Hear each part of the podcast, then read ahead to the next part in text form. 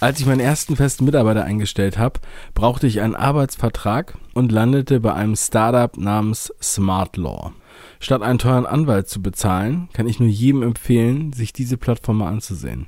Egal ob ihr Arbeitsverträge braucht, Freelancerverträge, Geheimhaltungsvereinbarungen, Impressum, AGBs für Online-Shop, alles was man so braucht aus dem Bereich Business, Vermietung und Privates.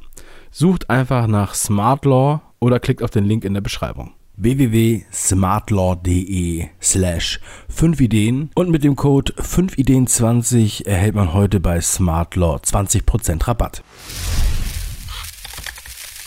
Hallo und herzlich willkommen zum 5 Ideen Podcast. Mein Name ist Dave. Ich freue mich, dass du dabei bist. In der heutigen Sendung in der heutigen Sendung sprechen wir über Content Marketing und Redaktionspläne. Wir haben hier die These gelesen in der Werben und Verkaufen. Vergesst Redaktionspläne, warum Marken den Story-Modus brauchen.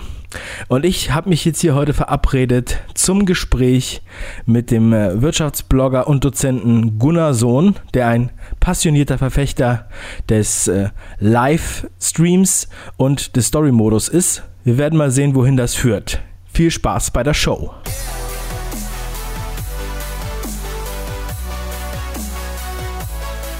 Hallo und herzlich willkommen, hm, Gunnar Sohn. Schön, dass du da bist. Hi. Ja, ich habe dich ja eben schon mal kurz angeteasert. Wir wollen heute über Redaktionspläne sprechen. Grund dafür, vor ein paar Tagen äh, hast du mich, äh, hast du mir auf Facebook was geschickt oder du hast es gepostet, ich habe es gesehen. Und zwar die steile These vom Geschäftsführer von Havas Bebop aus Hamburg, der Sven Wiesner wird hier in der Werben und Verkaufen äh, mit einem Gastbeitrag erwähnt und da sagt er, vergesst Redaktionspläne, warum Marken den Story-Modus brauchen. Und gleich genau unter diesem äh, Artikel, den du da gepostet hattest, ging die Diskussion schon los. Wir beide haben auch schon ein bisschen hin und her diskutiert. Ja, äh, und das wollen wir jetzt sozusagen zu Ende führen. Genau. Erzähl doch mal äh, kurz so, ja, was hast du gedacht, als du diesen äh, Artikel gelesen hast? Und warum hast du dich damit beschäftigt, mal so ein bisschen um die Leute abzuholen? Ja, es entspricht genau meiner Arbeit, dass ich ähm, nicht so vorgehe, wie ich sag mal, viele Content-Marketing-Gurus mit ihren Empfehlungen oder auch ihren Softwareentwicklungen den Leuten ins Ohr quatschen, ähm, dass man dann äh, alles genau plant, dass man ähm, in Storytelling geht, äh, dass man Geschichten mit Helden, Epos und sonstigen Dingen entwickelt. Ich bin der Meinung, dass das Leben ähm, genug ähm, Anschlussstellen gibt, um halt wirklich ähm, nach der aktuellen Nachrichtenlage, auch nach der Nachrichtenwertigkeit ähm, Dinge zu machen und das ist das, was, was, was mich umtreibt. Ähm, ich bezeichne das also auch als, als ja, Zufallsmodus. Also ich lasse mich halt wirklich inspirieren durch das, was ich erlebe, durch das, was ich lese, durch, durch das, was ich wahrnehme. Und selbst in meiner Bibliothek, meiner analogen Bibliothek, geht es so ein bisschen nach dem, nach dem Zufallsprinzip oder den Verweisungen oder den, den ähm, Dingen, die ich dann auf einmal in die Hand bekomme und dann auf einmal so ein, so ein Eureka-Erlebnis entsteht und ich daraus dann eine Geschichte äh, mache. Und darüber hinaus ist es halt so, ähm, dass man im Planungsmodus ähm, im, im Social Web oder generell im Internet sowieso nicht so richtig unterwegs sein kann, ähm, weil einfach die Netzwerkeffekte viel zu chaotisch verlaufen. Irgendwo, wo alles zwar einen Anfang hat, aber nie, wir nie wissen, wo, wo es endet. Und äh, deswegen glaube ich, vom Habitus wäre es ganz gut, wenn man, wenn man wirklich im Zufallsmodus eher arbeitet und dann aus den Dingen, die einem dann zufallen, also etwas zu finden, was man gar nicht gesucht hat, daraus dann eben wiederum Geschichten zu machen. Ich finde es schon mal sehr wertvoll, was du da gesagt hast und sehr inspirierend, aber eigentlich sehe ich da keinen äh, großen Konflikt. Ich möchte einmal kurz definieren, was ich persönlich unter Redaktionsplänen verstehe und dann solltest du vielleicht nochmal deine Definition nennen, ja. damit wir da äh, wissen, dass wir über das Gleiche sprechen. Also, für mich ist es so, dass der Redaktionsplan, das ist ein Name, der, ähm, also wenn man das jetzt mit einer Redaktion verknüpft, ja, klassischen Sinne, dann wirkt es so hochgestochen. Ja, Im Grunde genommen ist für mich ein Redaktionsplan eine allgemeine Übersicht, damit man äh, gucken kann, okay, was werden wir in den nächsten Sendungen erleben? Ja, was muss ich vielleicht noch vorbereiten, vorrecherchieren und wie bekomme ich die äh, Mischung hin? Wenn ich jetzt beispielsweise über ähm, Sport spreche, ja, sagen wir mal, wir haben einen Sportpodcast. Und ich habe heute das Thema Fußball und ich sehe in meinem äh, Redaktionsplan, okay, ich habe jetzt Fußball, dann kommt äh, Basketball, äh, Eishockey und dann kommt wieder Fußball, damit ich sehe, ich habe das so ein bisschen ausgewogen und nicht die ganze Zeit Fußball, Fußball, Fußball, Fußball, dann Eishockey, Eishockey, Eishockey, sondern, sondern so eine Mischung da reinzubringen, dass man halt eine Übersicht hat. Mm, und grundsätzlich ist es halt so für alle, die daran beteiligt sind, also der, sage ich mal, Moderator oder der Protagonist, der, äh, der, Rechercheur und einer, der die Postproduktion macht, was auch immer, je nachdem, wie groß diese, wie groß die Truppe ist, dass man halt eine gewisse äh, Grundlage hat, auf der man miteinander redet. Also zum Beispiel muss ich diese Woche jetzt, äh, müssen wir eine Folge aufnehmen oder müssen wir fünf Folgen aufnehmen, müssen wir eine Folge fertig schneiden oder fünf Folgen, sowas alles. Also das geht halt wirklich um die, um den Prozess, der dadurch erleichtert wird. Es geht gar nicht, und es geht natürlich, es gibt inhaltliche Schwerpunkte, aber der, die Themen an sich, also die Sendung an sich, sind durchaus improvisiert. Aber es wird nicht das Mikro angemacht und gesagt, okay, jetzt fange ich einfach mal an, über irgendwas zu reden. Ja, also soweit geht die Planung äh, dann doch, dass man ungefähr weiß, worüber man reden möchte, so wie wir heute ja auch äh, äh, wissen, worüber wir reden. Also das ist so ungefähr meine, meine Vorstellung von einem Redaktionsplan. Wie sieht, wie sieht denn deine aus, Gunnar? Ja, das meinte natürlich äh, Sven nicht. Denn äh, du weißt ja ganz genau, was auch aus der Content-Marketing-Ecke kommt. Da wird ähm, natürlich äh, viel, viel tiefer geplant. Ne? Da wird ähm, mit Analyse-Tools gearbeitet, da wird ein A-B-Testing bei der Überschrift gemacht, da wird nach Suchmaschinenoptimierung gearbeitet, da wird genau überlegt, mit welcher Begrifflichkeit ich eine Story aufbaue oder mit welchen weiteren Elementen Audio, Video gearbeitet wird. Also da wird dann noch vieles durchgeplant, gerade wenn du äh, dir mal anschaust, was in der Story Storytelling-Ecke los ist. Das, was du sagtest, ist, sind so, so mal die Eckdaten, die man sich natürlich setzt. Ja klar, wir waren heute für 10 Uhr verabredet. Klar, wir wussten auch, über welches Thema wir reden. Ähm, ob wir jetzt damit äh, Erfolg haben oder ob wir damit jetzt äh, etwas Gutes äh, hinbekommen, ist halt nicht gegeben. Das heißt, das, was ich meine, deine ganzen Planungen kannst du manchmal in den Mischlucker äh, werfen, ähm, wenn halt irgendwie heute ein in den nächsten Tagen irgendein anderes Ereignis äh, hineinfuchtelt und äh, wir überhaupt nicht zur Kenntnis genommen werden. Äh, ich will jetzt nicht vom Terroranschlag reden, sondern es könnte jetzt zum Beispiel sein, dass irgendwie zwei, drei andere Menschen sich über das gleiche Thema unterhalten, was wir heute verhandeln, und sie machen es halt besser. Das heißt also, man ist doch immer von vielen, vielen Zufällen abhängig. Und diese Planungsgläubigkeit, die geht mir halt so ein bisschen auf den Keks, die gerade aus der Content Marketing Ecke kommt. Ähm, das geht ja bis hin ähm, zu der Fabel, dass man bestimmte Uhrzeiten berücksichtigt, wann beispielsweise dann ein Tweet äh, wirklich gut läuft oder äh, wann, sag mal, die Zahl der Retweets dann vielleicht hoch ist oder oder oder. Das heißt also in den Tools, äh, die sag mal auf dem Markt äh, im Angebot sind und die teilweise im Content Marketing zum Einsatz kommen, ähm, da geht mir das halt zu weit und das Ergebnis ist halt so irgendwie aseptische Kommunikation, weil je mehr du planst und je tiefer du so eine Vorgaben machst, äh, wer was wann zu tun hat und in welchem Wording Sachen dann auch äh, publiziert werden, ähm, desto, desto mehr schottest du dich ab äh, von, den, von der Wirklichkeit, die du im Netz vorfindest. Also, und äh, desto weniger Reaktionsfähigkeit bist du, auf bestimmte Dinge dann auch wirklich schnell reagieren zu können. Das, was du jetzt einmal aufgeführt hast, ist eine normale Organisation. Sicherlich, ohne Organisation ähm, kann, man, kann man da nicht arbeiten ich habe auch hm, natürlich so, ein, so einen, einen groben Organisationsplan, äh, wann ich welche Themen um welche Uhrzeit dann bearbeite oder recherchiere oder Interviews führe. Dennoch äh, glaube ich in meinem Themen, in meiner Themenrecherche arbeite ich dann eher nach dem Chaos-Prinzip, ja. Und äh, da, äh, da lasse ich halt den Radar offen ähm, für Zufälligkeit. Und das machen viele die sagen wir gerade auf der Unternehmensseite arbeiten im Content Marketing, machen das nicht. Die wollen das eher unter Kontrolle halten. Okay, ich verstehe, was du meinst. Dann würde ich eigentlich ein anderes Wort dafür einführen. Also ich würde es wirklich nicht Redaktionsplan nennen, sondern mehr oder weniger Sendeplan, wenn man jetzt wirklich so akkurat äh, das vorbereitet, wie du es gerade beschrieben hast, dass man äh, das genau analysiert, was dann hier gesagt wird, was dann da gesagt wird und so weiter. Das ist auch nicht das, was mir Spaß bringt. Ich denke mir, das fängt, also wie gesagt, diesen, diesen Überbau, ne, dass man, wie kann man auch organisatorischen Überbau nennen, finde ich gut. Ähm, dann geht es natürlich um die Person, die das trägt. Und ich glaube, dass das die halbe Miete ist. Wenn du jetzt eine Person hast, der du ähm, Schlagworte gibst, ja, dann ähm, sollte diese Person mit, sagen wir mal, leichten Regieanweisungen ähm, dazu kommen, dass daraus was wird äh, aus der Sendung, ohne dass man jetzt jedes Wort durchbriefen muss. Aber so hatte ich diesen Artikel auch nicht verstanden. Diesen Artikel hatte ich so verstanden, dass er ähm, wirklich davon ausgeht, dass man so super spontan mit dem Handy gleich eine Snapchat oder eine Instagram-Story fabriziert und dass das jetzt der einzige Weg wäre, überhaupt noch gescheit Content-Marketing zu machen.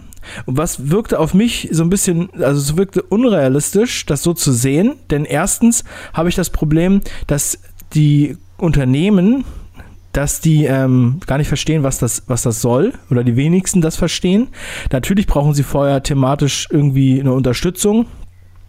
Und ähm, dann ist es für mich so eine mehr wie so ein eigener Marketing-Ansatz, dass sie sagen, ja, hier, ihr müsst jetzt diesen Weg gehen, diesen Story-Warn-Mode, und den könnt ihr nur mit uns gehen. Dass es eigentlich in dem Artikel nur darum geht, dass sie sagen, okay, das ist der neue Scheiß, den müsst ihr machen, aber den könnt ihr nur mit uns gehen, weil wir die sind die einzigen, die das beherrschen, sozusagen. Und ähm, das ist so ein bisschen chiffriert eigentlich. So verstehe ich diesen Artikel. Ja, sag mal so, ich auf jeden Fall natürlich eine, Beschreibung. Eine radikale Gegenposition und ich kann diese radikale Gegenposition sehr gut nachvollziehen. Ähm, Dave, weil ich auch auf der anderen Seite mal gesessen habe, als Leiter der Unternehmenskommunikation oder als Pressesprecher. Und die Realität ist doch heute äh, eine wirklich andere als das, was der Sven dargestellt hat. Da herrscht wirklich äh, der Kontrollmodus vor, die aseptische Kommunikation, gebaute Beiträge, Imagevideos, darüber haben wir uns ja auch schon mal unterhalten, ähm, Dinge, die man immer im Griff haben möchte, immer auch mit Vorplanungen und Kontrollschleifen und äh, Autorisierungen und äh, Freigaben zu arbeiten. Und ich verstehe, sagen wir mal so, die anarchische Position von Sven so, dass er wirklich meine Gegenposition formuliert und die finde ich sehr sympathisch. Ähm, das ist mir zum Beispiel auch aufgefallen bei dem HR-Festival von IBM auf der Republika. Da bin ich ja so mal gebucht worden. Ähm, nicht nur als ähm, Livestreamer. Das finde ich immer ein bisschen ähm, äh, zu wenig, wenn ich, wenn ich nur fürs Livestreaming gebucht werde, sondern die waren schlau genug, mich auch für die Moderation zu buchen und auch für die Themenfindung und auch fürs Community Management und für die Betreuung des Blogprojekts. War ja ein Riesending, aber äh, die haben mich von der Kette gelassen. Ja? Also die haben äh, mich frei arbeiten lassen. Ich äh, war in keinen Abstimmungsschleifen, ich musste keine Freigaben einholen, sondern sie haben mir einfach vertraut, dass ich mit dem Themenmanagement und mit der Art und Weise, wie ich zum Beispiel auch Fragen stelle und moderiere, äh, schon das Richtige mache. Und äh, dann ist genau das äh, zustande gekommen, was eben auch der Sven meint, dass man manchmal auch ähm, den Spielraum braucht für Quick and Dirty Geschichten, um halt schnell auf äh, bestimmte Dinge ähm, eingehen zu können oder eben auch eine, äh, auf einer Welle zu reiten, äh, wie das Geschehen eben auf der Republika.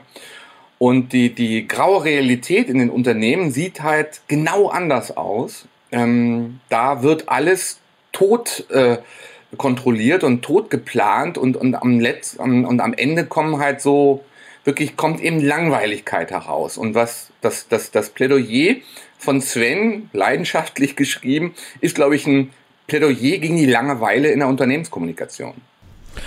Ja, ich bin d'accord, definitiv. Das ist ja auch eigentlich ein Punkt, den ich oft auch anspreche.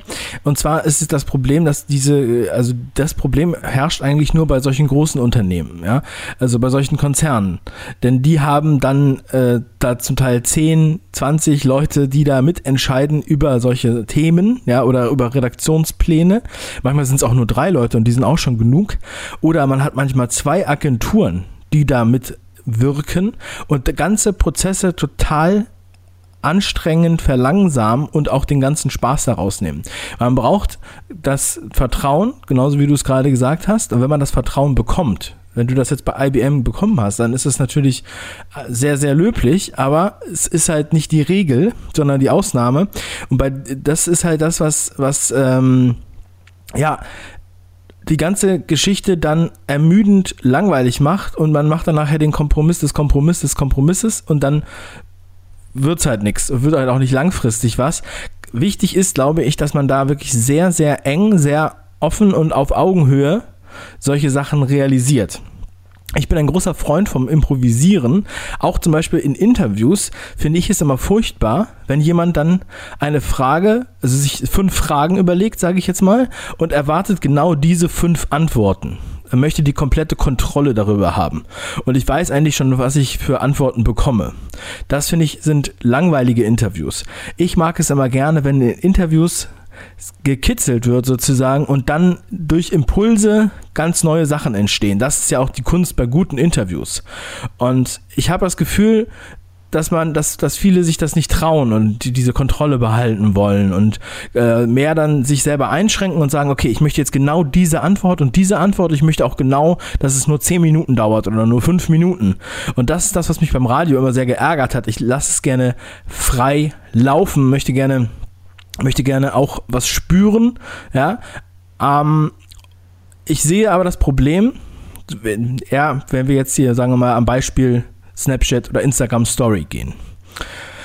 Da muss man sich, wie soll man das jetzt realisieren, ohne dass man sich Gedanken macht? Wenn ich jetzt überlege, da, du hast jetzt ein Projekt an einem Tag, du ähm, möchtest das in der Story festhalten, was an dem Tag passiert, dann ähm, machst du dir doch schon ziemlich genau Gedanken, was du jetzt dann da verfilmst in deiner Story oder fotografierst, wo fängt die Spontanität an und wo fängt die, äh, wo hört sie auf, wo fängt die Planungs, der Planungswahn an? Das ist sehr schwierig, das jetzt ähm, wirklich klar zu definieren. Deswegen kommt mir dieser Artikel erstmal ein bisschen schwammig vor, sozusagen, also wo, was er genau will, wie er genau vorgeht.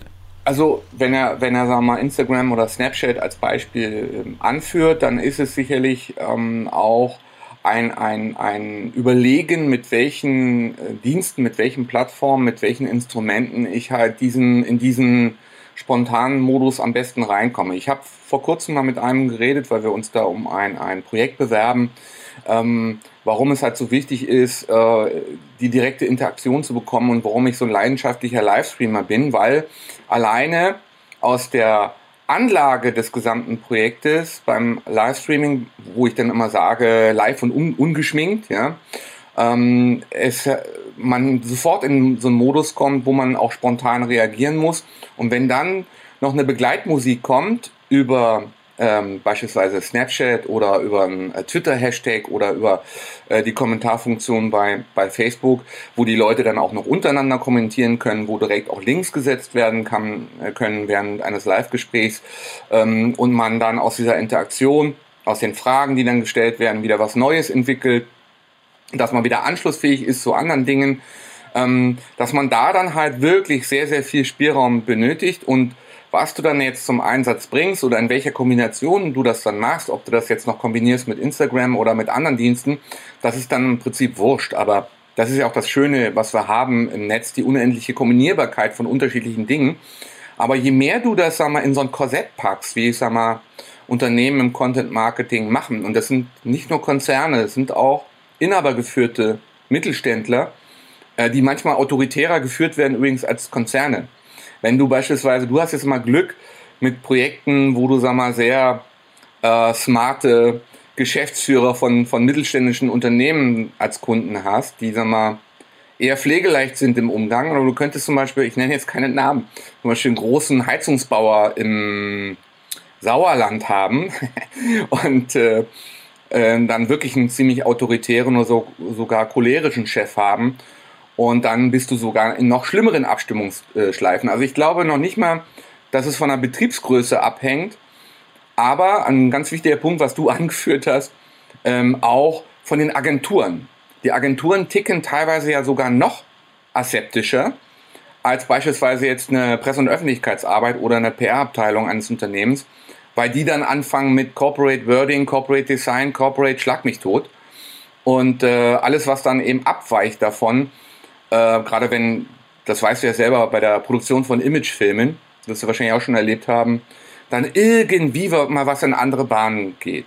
Und das ist halt so das Traurige, dass ich glaube, wenn man so ein bisschen die Laien loslassen würde, dass, sag mal, selbst auch Unternehmen, sag mal so als Content Factory fantastische Sachen machen könnten, weil die halt super viele gute Leute haben, die in ihrem Fachbereich eigentlich dann wahrscheinlich tausendmal besser sind, als es beispielsweise ein Fachjournalist sein kann, weil sie davon mehr verstehen. Oder dass du auch sogar skurrile Persönlichkeiten ähm, ja, kennenlernst, die da mal im Hamburger Dialekt dann irgendwelche witzigen Geschichten erzählen oder, oder, oder.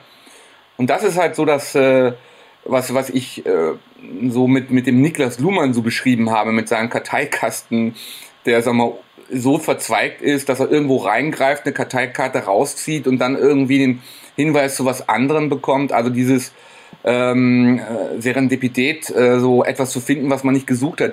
Sag mal, diese, diese Art des, des Recherchierens und, und des Themenmanagements ähm, zu kultivieren, das wäre halt ganz nett und das wäre ganz gut. Das findet aber doch in 99 Prozent der Unternehmen, weil wir reden ja von Content Marketing, das ist eine Disziplin der Unternehmenskommunikation, findet das findet nicht statt.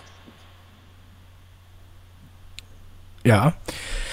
Äh, es ist richtig. Es ist, es ist richtig, aber wir, äh, also es sind verschiedene Punkte, die du angesprochen hast. Zum einen ist es ja so, dass ähm, wenn man jetzt gute Protagonisten hat, das ist ja kein Zufall. Also man sollte da, das ist der allererste Schritt. Die Figur, die das verkörpert oder der Moderator oder ähm, auch der Geschäftsführer, der muss natürlich da auch passen. Ja, wenn man jetzt keinen passenden Geschäftsführer hat, der etwas performt, dann muss man halt überlegen, okay, kann das jemand anders in dem Unternehmen machen oder brauche ich vielleicht jemand externes? Aber das ist der aller, aller wichtigste Schritt. Das ist noch vor dem Content. Ja, und ähm, ich würde sagen, das, äh, damit hat man dann so wirklich schon die halbe Miete, was ich ja vorhin schon mal angesprochen hatte. Und wenn man jetzt, wenn man sich jetzt ansieht, die ähm, Agenturarbeit, diesen Kontrollzwang, den du angesprochen hast, und auch diese ähm, Konventionen einzuhalten, wie bei einem Imagefilm. Ich glaube, ein Imagefilm ist sogar ein ganz gutes Beispiel, äh, sogar auf andere Formate bezogen, denn äh, zuerst wollen alle Unternehmen einen ungewöhnlichen oder einen anderen Imagefilm als die Konkurrenz, denn sie möchten sich ja absetzen. Ja, und äh, das ist egal welche Branche. Dann, wenn dann ein, wenn der Film dann fertig ist, soll er aber dann so und so weiter äh, runter korrigiert werden, bis er dann am Ende doch genauso ist wie die anderen Filme, damit man halt kein Risiko eingeht, sozusagen, als würde man eine einheitliche Sprache sprechen, an die man sich unbedingt halten will. Und das kann man auch auf Content Marketing beziehen. Das heißt, den Unternehmen zu sagen, okay, wir probieren jetzt hier mal was was aus, was äh, auf jeden Fall ganz anders ist oder unkonventionell oder ähm, in manchen Augen vielleicht sogar schon radikal, da ähm, um Aufmerksamkeit zu generieren. Und Aufmerksamkeit ist ja das Allerwichtigste dabei. Das ist halt sehr, sehr schwierig. Und wenn man da und muss man halt auch lange nach Unternehmen suchen, die sowas, äh, solche Sachen auch eingehen. Ich habe auch gerade kürzlich erst ähm, etwas abgesagt, weil wir da, obwohl wir schon lange, lange Wochen da ähm, im Gespräch waren und äh, viel konzipiert haben, musste ich es am Ende absagen, weil es einfach nicht funktioniert hat.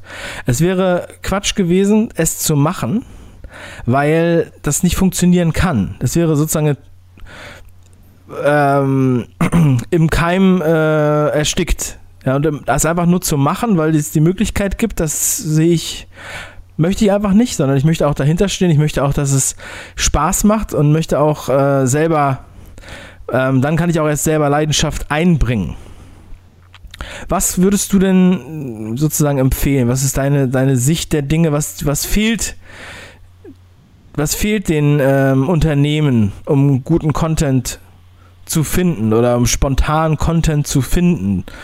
wo kann man sich dran orientieren? Was findest du ist Best Practice? Na, ich glaube, man sollte sich immer genau anschauen, in welchem Kontext findet was statt. Also ich will ja, nochmal anders als jetzt Sven, ähm, nicht irgendwie missionieren für, für Zufall, Spontanität, Chaos oder sonst was. Jeder, jeder hat dann eine andere Einstellung und, und jeder arbeitet nach unterschiedlichen Gesichtspunkten. Aber auf alle Fälle sollte man sich immer anschauen, welchen Charakter hat ein bestimmter Dienst.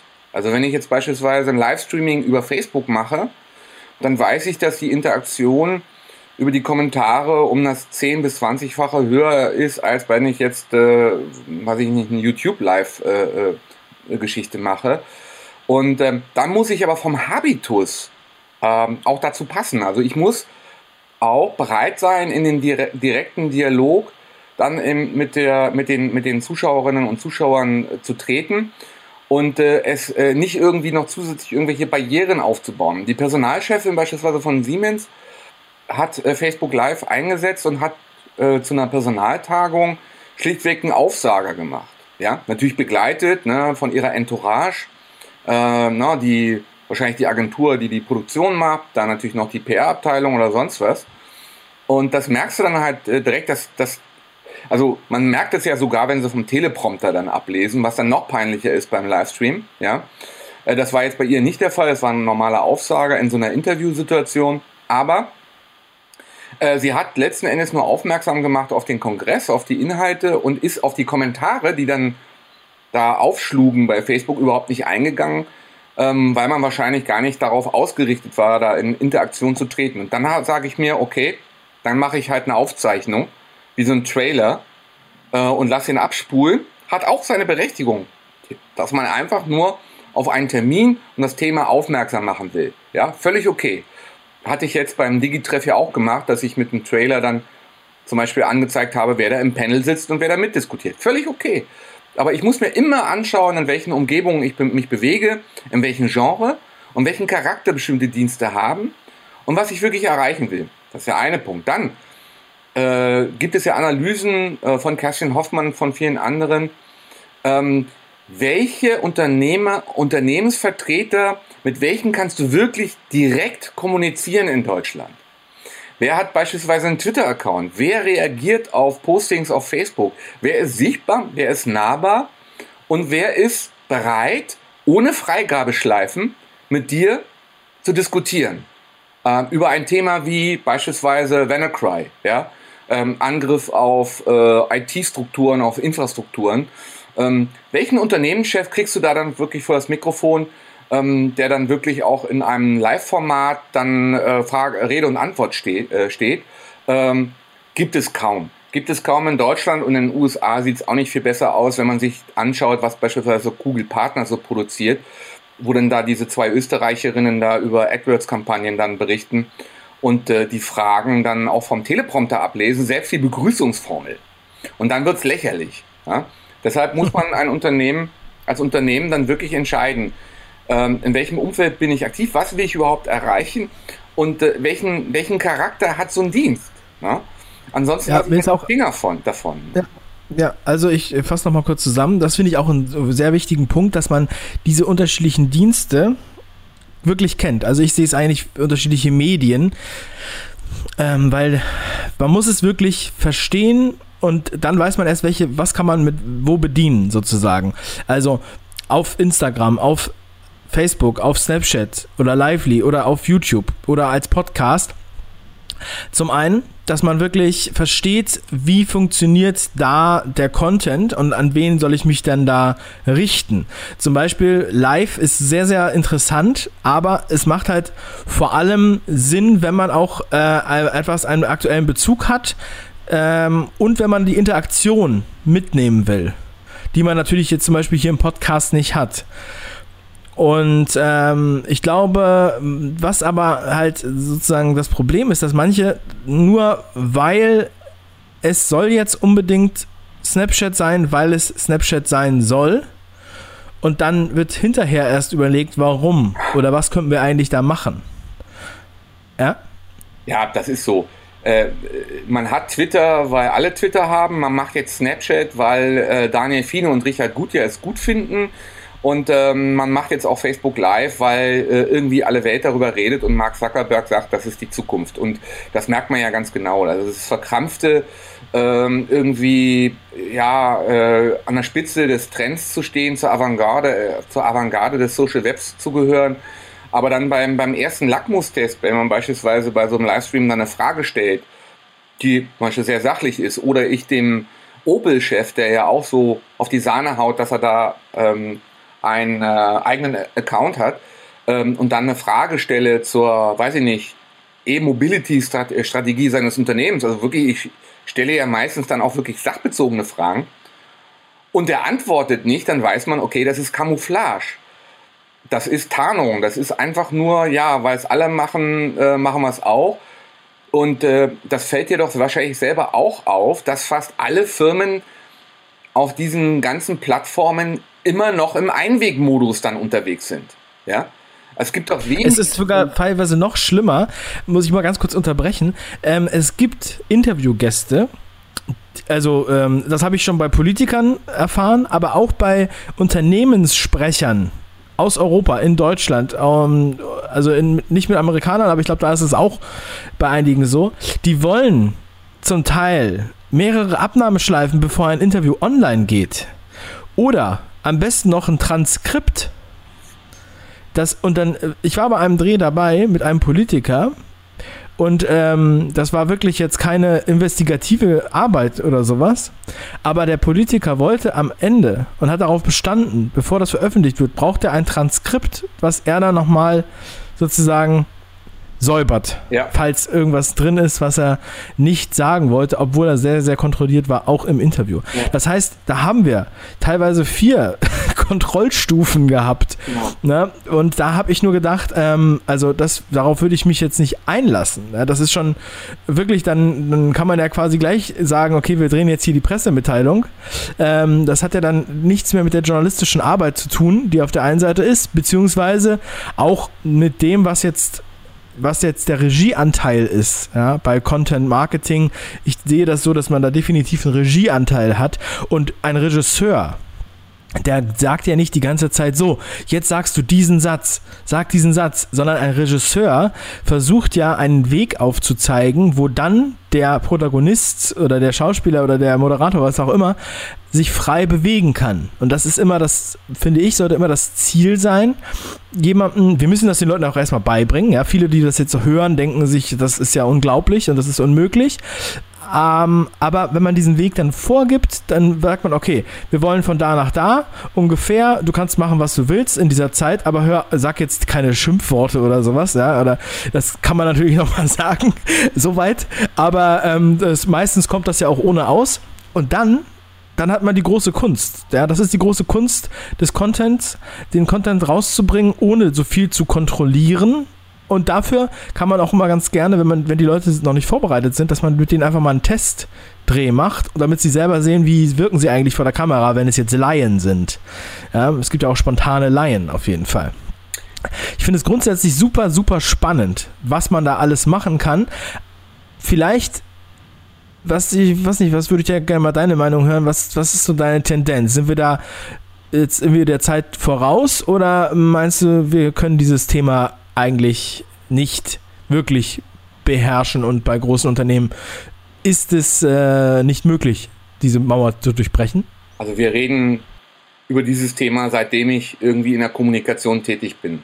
Und äh, ich habe mit zwölf angefangen, die erste Schülerzeitung ähm, zu kreieren und war dann eigentlich mein, mein, mein ganzes Leben irgendwie in der Kommunikation unterwegs, entweder im Journalismus oder auf der anderen Seite oder jetzt so als freier Radikaler. Ja. Seit äh, 98 bin ich selbstständig.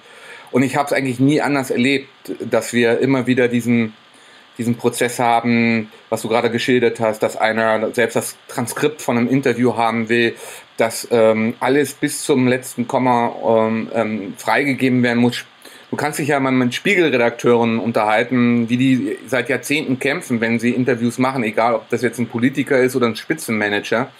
Äh, das berühmte Spiegelgespräch, äh, wie, wie das dann also autorisiert wird. Ne? Stoiber, der mal ein Interview so, so weit dann autorisiert hat, in Anführungsstrichen, bis von dem ursprünglichen Gespräch dann gar nichts mehr übrig war. und dann der Spiegel sich geweigert hat, es dann abzudrucken. Ja? Oder Auseinandersetzungen hier, ähm, einer Taz-Redakteurin hier mit dem ähm, Richter vom äh, Bundesgerichtshof war das. Also der diese, der Fischer, der die äh, so eine Kolumne hatte in der Zeit und der ja mal sehr, sehr frech äh, schreibt und richtig massiv austeilt. Dann hat die Taz-Redakteurin ihn, äh, ihn interviewt und was passiert? Das Interview musste autorisiert werden. Also daran siehst du auch die Pharisäerhaftigkeit von solchen Persönlichkeiten, egal wo die aktiv sind, in welcher Funktion sie haben oder welche Position sie vertreten. Ähm, irgendwie haben sie dann da wirklich die Schere im Kopf. Oder jüngst hatte ich eine große Geschichte fürs PR-Magazin gemacht über Seitenwechsler, ja. Und dann war dann auch wiederum eine Person da, der sagte, ja, aber ich will natürlich jetzt die gedruckte Version oder das, was dann in den Druck geht, vorher zur Freigabe bekommen. Ja? Also jemand, der sonst in anderen ähm, Zusammenhängen dann doch eher frei agieren will. Also das ist merkwürdig, dass, dass man, dass die Leute so eine Schere im Kopf haben. Oder du weißt selbst, wenn du, wenn du äh, von bei einem Industriekongress bist, ne, da kommen dann die aseptischen Vorträge, PowerPoint, ähm, Mist, der da an die Wand geklatscht wird, ne? irgendwelche äh, Folien zum Einpennen und dann triffst du die gleichen Persönlichkeiten abends in einer Bar und unterhältst dich dann also zu einem bestimmten Thema und auf einmal reden die frei von der Leber weg und die sind tausendmal unterhaltsamer und witziger, als sie äh, vorher auf der Bühne waren. Und dann sage ich, warum machen die das eigentlich nicht auf der Bühne? Das ist halt, irgendwie hat sich das eingeschliffen und wenn du sagst, dass, dass, dass man äh, große Konzerne da wahrscheinlich auch durch ihre Struktur und Hierarchien nicht auf einen anderen Pfad äh, bekommt, gibt es natürlich auch Ausnahmen, hängt auch von den Persönlichkeiten ein bisschen ab. Dann sollten zumindest mittelständische Unternehmen dieses Fund nutzen, um sich von der grauen Masse der Unternehmenskommunikation äh, abzuheben. Eigentlich ist es eine Riesenchance für äh, für äh, Organisationen, sagen wir mal, nicht nur Unternehmen, sondern auch Verbände, Initiativen oder von mir aus auch äh, äh, Blogger und, und jedem, der da irgendwie aktiv ist, äh, nutzt doch das, was sagen wir, andere dann nur mit der keimfreien Art des, des Redens dann betreiben. Übrigens, wenn du dir die Kongresse anschaust, äh, die Technologiekongresse von Facebook und Google oder Apple, läuft das auch nicht anders. Wenn du den Mark Zuckerberg auf der Bühne äh, erlebst, hat der ja auf der Bühne bestimmt äh, drei, vier oder fünf große äh, Monitore. Ja, was läuft auf den Monitoren ab? Natürlich äh, das Skript. Ja? Also der, der, der, das ist reine Teleprompter-Rhetorik, die da zelebriert wird. Also selbst diese Gurus, die, die alle so von freier und spontaner Kommunikation reden, äh, wenn sie dann auf der Bühne sind, ähm, wird, die, wird, die, wird der Vortrag meistens vom Teleprompter abgelesen. Und deswegen sind natürlich auch die, die Auftritte von Mark Zuckerberg einfach scheiße der ist einfach nicht unterhalten. Das ist und äh, bei Google war es genauso. Äh, das ist nicht inspirierend. Ja. Ja, sehr, sehr interessant. Ich finde auch nochmal, ich sage ja auch oft den Spruch, wer die Wahrheit sagt, braucht kein gutes Gedächtnis. Und der muss sich halt im Endeffekt auch nicht so vorbereiten. Ja, und ähm, vielleicht kann man ja da nochmal den einen oder anderen so ein bisschen ins, in, äh, ein bisschen mehr Risikobereitschaft ansprechen und auch ein bisschen abstrahieren, was jetzt die Content-Marketing-Strategie angeht und Vertrauen zu schaffen. Ja, also vertraut dem Content-Ersteller, die halt auch ja, einfach den, die Praxis kennen ne, oder ihr Format äh, erkennen und, und, und das halt schon, schon lange machen und probiert einfach mal was aus. Wenn das ist, glaube ich, heutzutage der Vorsprung, den man haben muss. Und da geht, ist es egal, welches Medium es am Ende des Tages ist, muss halt zum Medium passen. Es muss natürlich authentisch sein. Also die, das oft zitierte lieber dokumentieren als inszenieren. Das haben wir viele noch nicht verstanden. Ja, aber, aber Dave, auch nicht nur in schönen Wetterzeiten, ne? sondern auch in Schlechtwetterzeiten.